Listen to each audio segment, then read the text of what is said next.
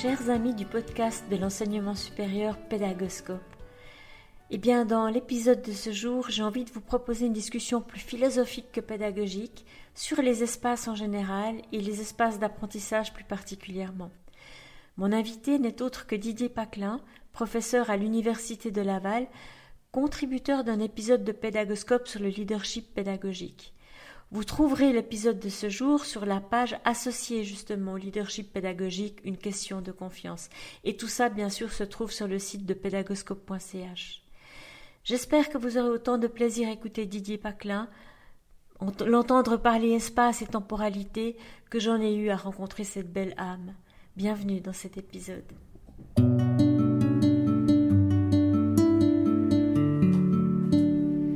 Alors ce matin, quand je suis allée chercher Didier Paclin à son hôtel, euh, j'étais déjà surprise parce que l'hôtel que Didier a choisi pour séjourner en Suisse, c'est l'hôtel des patients.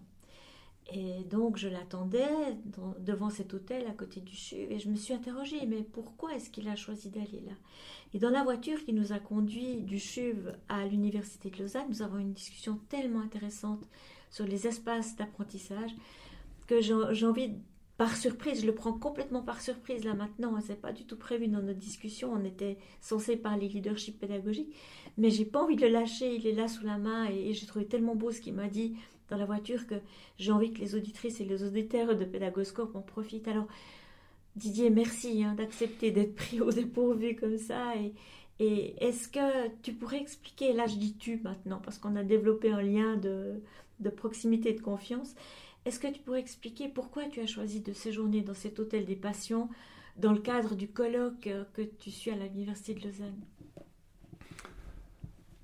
Merci pour euh, cette question. Alors, le silence est lié à l'émotion que suscite la question. Euh, moi, je suis quelqu'un qui est très marqué par la question des espaces et des territoires, pour différentes raisons. Et j'essaye à chaque à chaque fois que cela est possible, donc très souvent euh, l'occasion de, de déplacement, de faire que le déplacement soit un voyage. Et soit un voyage dans d'autres, euh, comment dire, dans d'autres imaginaires, dans d'autres espaces, dans d'autres cultures, etc. Et euh, lorsque je me suis inscrit au colloque UPS, bien sûr, il y avait la liste des hôtels. Donc je vais voir les hôtels et euh, je vois cette, euh, cette dénomination hôtel des patients. Cette dénomination m'a interpellé. Et lorsque je suis allé un peu en profondeur pour essayer de comprendre quelle était cette offre hôtelière, je me suis aperçu que c'était un hôtel qui était lié donc à un centre hospitalier. Et euh, j'ai décidé de vivre cette expérience de la mixité. De la mixité, comment dire, entre des personnes en situation de fragilité liée à des pathologies et des personnes qui, euh, je dis, en touriste ou participant à un congrès, et d'essayer de voir comment l'espace participait à réunir des personnes qui, de toute évidence, n'étaient pas faites pour se rencontrer. Et comme j'ai un certain goût pour euh, la rencontre, je me suis dit, allons-y. Et quelle n'a pas été ma surprise de voir qu'au fond, c'est, euh, comment dire, un espace qui joue comment dire, euh, comment dire de, la, de cette symbolique de la rencontre avec plein de, de, lieux qui permettent différentes rencontres. Et, vraiment, je reviens là-dessus sur des personnes qui n'étaient pas du tout vouées à se rencontrer. Et je trouve ça vraiment très très intéressant parce que ça ramène aussi à cette question comment l'espace permet de faire société, comment l'espace permet de rencontrer des personnes qui euh, dire, nous sont étrangères dans notre quotidien, mais avec qui on peut apprendre des choses. Au fond, c'est comment cet espace participe au développement de soi à travers cette expérience qui est tout à fait singulière, qui, euh, vraiment, je vous invite, pour celles et ceux qui souhaiteraient euh, faire un séjour à Lausanne, à vivre cette expérience-là, car à la fois, lorsque vous allez prendre votre déjeuner, ben, vous avez des personnes qui, semble-t-il, bon, sont, là pour, euh, comment dire, une intervention, etc. Vous avez également ces mamans avec ces prématurés. En fait, c'est comme un résumé de la vie qui est là et qui nous ramène aussi, euh, comment dire, un peu les pieds sur terre en disant, oui, c'est tout ça la vie. Et tout ça la vie, euh, tous ces éléments de la vie que l'on peut faire cohabiter dans un même espace qui, au fond, a, me semble-t-il, comme trame de fond, eh bien, la, recherche du bien-être offerte à toutes et à tous.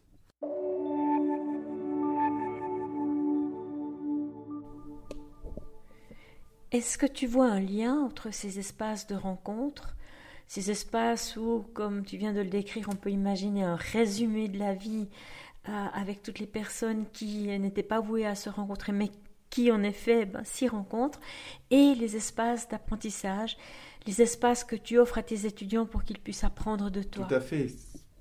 Quand je cite ces termes, euh, comment dire, espace de bien-être, espace de rencontre, pour moi, un espace d'apprentissage plus conventionnel, plus académique, je veux dire, doit, euh, comment dire, euh, rejoindre ces deux objectifs, c'est-à-dire non pas être un lieu de diffusion, mais c'est un lieu plutôt d'effusion, c'est-à-dire un lieu dans lequel, comment dire, le corps va se sentir bien, et le corps se sentant bien, des émotions positives vont pouvoir être générées pour en quelque sorte faire en sorte que comment dire, toute la partie plus psychique, plus cognitive, va pouvoir, comment dire, accueillir aussi l'expérience qui va être proposée. C'est-à-dire que l'espace nous parle, l'espace nous contient, l'espace nous libère, mais tout comme il peut nous contraindre. Et c'est pour ça que, par exemple, quand on travaille sur les espaces, quand on travaille sur les configurations des locaux, eh bien, tous ces éléments-là doivent être pensés non pas selon uniquement des principes de sécurité ou économiques, etc., mais plutôt dans cette perspective de dire, mais au fond, à travers cette proposition spatiale, quel est le projet, comment dire, à la fois pédagogique et humain que je souhaite pouvoir permettre aux personnes qui vont vivre là de vivre tout simplement. Parfois, on n'a pas le choix. On se trouve dans des amphithéâtres euh, avec des, des gradins euh, peu confortables et des grandes corps d'étudiants. Comment est-ce qu'on peut essayer d'aménager les choses au mieux pour leur créer un espace d'apprentissage qui soit quand même positif, confortable, bienveillant? Alors, Bien sûr que euh, je il y a des éléments de contraintes matérielles contre lesquels on ne peut pas grand-chose. Ceci étant, là où nous pouvons euh, comment dire, agir, c'est sur une chose qui appartient à toutes et à tous, ce sont les postures. Ce que je veux dire à travers cela, c'est l'espace conventionnel euh, de l'amphithéâtre définit le lieu de la réception, le lieu de l'émission. La scène, la chair, etc. pour le prof, la prof et tout, et puis les autres qui sont assis, qui peut-être, euh, si l'esprit a suivi le corps le matin, vont retenir quelque chose. Mais qu'est-ce qui empêche l'enseignant, l'enseignante de se positionner ailleurs? Surtout qu'aujourd'hui, euh, je veux dire, l'utilisation de dispositifs de vidéoprojection, euh, je peu délie en fait la contrainte d'être positionné à un endroit donné pour agir et entrer en interaction.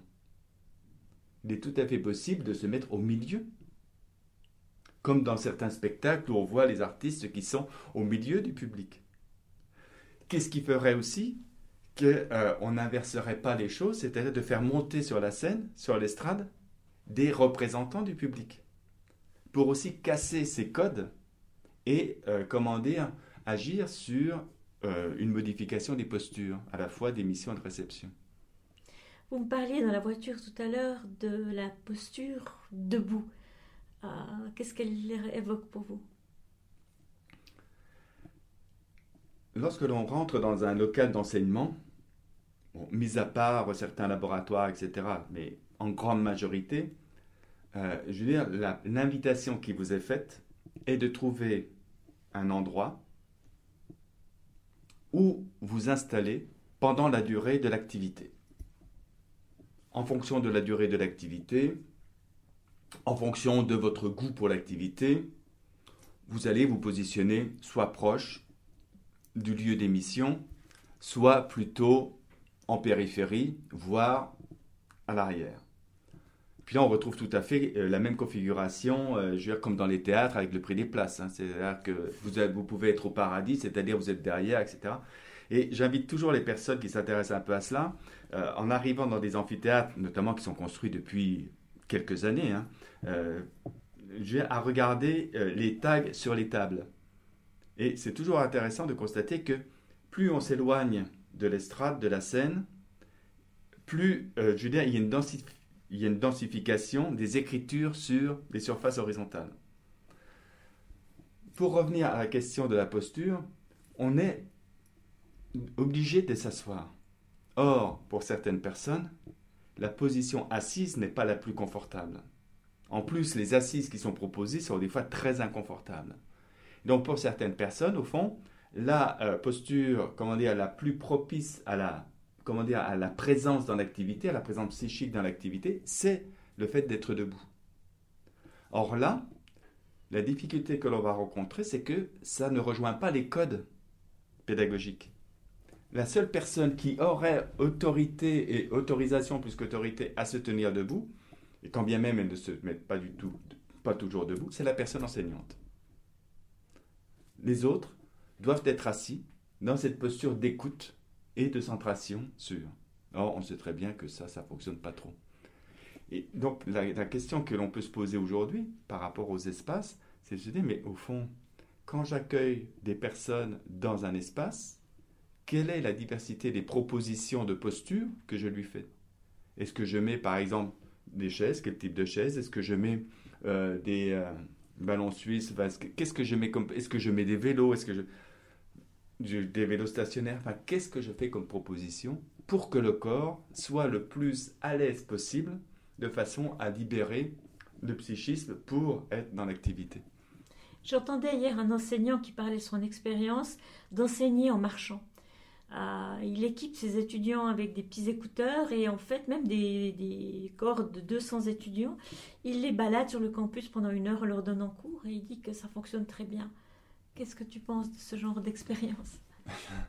Moi j'ai beaucoup ce, ce genre d'expérience euh, parce que dans ma propre expérience, euh, lorsque j'ai rejoint une université à un moment donné, il y a plusieurs années de ça, j'ai commencé à faire cours dehors pour des raisons qui étaient que le local n'était vraiment pas agréable et la température et la météo là où j'étais étaient plutôt propices à travailler dehors. La déambulation, en fait, permet comment dire, de, de réunir et, d'articuler, euh, au fond, à la fois le corps et l'esprit. En fait, on est toujours dans cette approche psychosomatique de l'apprentissage, c'est-à-dire que le corps doit être dans un état qui va comment dire, être le plus propice à l'activité euh, psychique, à l'activité cognitive. La déambulation fait partie de cela. C'est-à-dire que le, fait de marcher peut, chez certaines personnes, pour autant que l'écoute et la réception des propos d'autrui soient équitables, c'est-à-dire que ce soit pas lié au fait que je sois proche, comme quand on visite quelque chose, du guide, etc., eh bien, va me permettre aussi, à travers cette déambulation, de me concentrer. Et ce sont des activités qui vont, euh, comment dire, euh, être, euh, comment dire, bénéfiques pour un certain nombre de personnes. Pour autant, pour certaines personnes, ça va générer de la distraction. Pour certaines personnes, la marche peut être fatigante. Donc, l'idée, c'est pas de dire on fait, on fait ou on fait pas. C'est juste prendre conscience des limites et surtout et je voudrais revenir là-dessus, et surtout de, travailler, comment dire, à une forme d'œcuménisme des pratiques. C'est-à-dire qu'il n'y a pas une seule pratique, mais il y a plusieurs pratiques, il y a une diversité de pratiques à mettre dans sa palette pédagogique, de façon à pouvoir faire en sorte que, eh bien, on puisse faire, comment dire, des, productions artistiques euh, pédagogiques qui soient bah, polychromes au sens où les personnes vont pouvoir s'y retrouver, non pas pour une activité, mais par rapport à l'ensemble de la diversité qui va être proposée. Alors pour conclure, si vous êtes d'accord de partager avec nous ce que vous m'avez raconté dans la voiture, c'est les lieux de centration, ces lieux euh, si importants pour se concentrer, pour réfléchir. Ce qu'on a l'habitude de dire, c'est que euh, il y a un lieu pour chaque chose et chaque chose pour un lieu. Quand on apprend, si on est toujours dans cette, dans cette perspective de l'apprentissage ou de la production, enfin de, d'un bien de l'esprit, je vais le dire comme ça, euh, nous avons toutes et tous des préférences. Et moi j'invite toujours les, les, personnes avec qui j'échange à dire, mais au fond, dans un quotidien, sur une journée, sur une semaine, quels sont les lieux dans lesquels vous vous sentez bien et pour quelle activité? Pour certaines personnes, euh, l'activité de concentration pour une production, par exemple écrite ou autre, ou une réflexion, ça va être dans un café, avec des bulles de son, enfin des écouteurs, etc. Parce que pour réfléchir, il faut se sentir entouré. Alors que pour d'autres, c'est au contraire d'être isolé du monde, mais vraiment isolé, de ne voir personne, et par contre, d'avoir une grande vue devant soi, de façon à élargir son esprit. Pour d'autres, ça va être des lieux symboliques, des lieux symboliques qui sont portés par, ouais, je m'autorise à dire comme ça, par une forme d'énergie qui, qui, est là et qui fait que l'on se sente bien.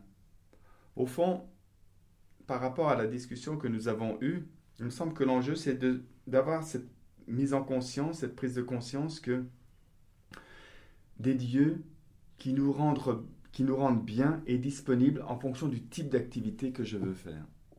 Et le lieu de Didier Paclin, c'est lequel? Tout de suite euh, à cette question-là, je me projette dans l'hiver québécois et mon lieu hebdomadaire que je fréquente, pardon, c'est une ancienne église euh, transformée en, en, bibliothèque qui s'appelle la Maison de la Littérature, qui est ce lieu où au fond, à la fois le corps et l'esprit se rejoignent pour vivre pleinement une expérience qui est de lecture, qui est de, de faire des cassettes, etc. Mais où on peut être pleinement présent à l'activité. Merci. Merci beaucoup.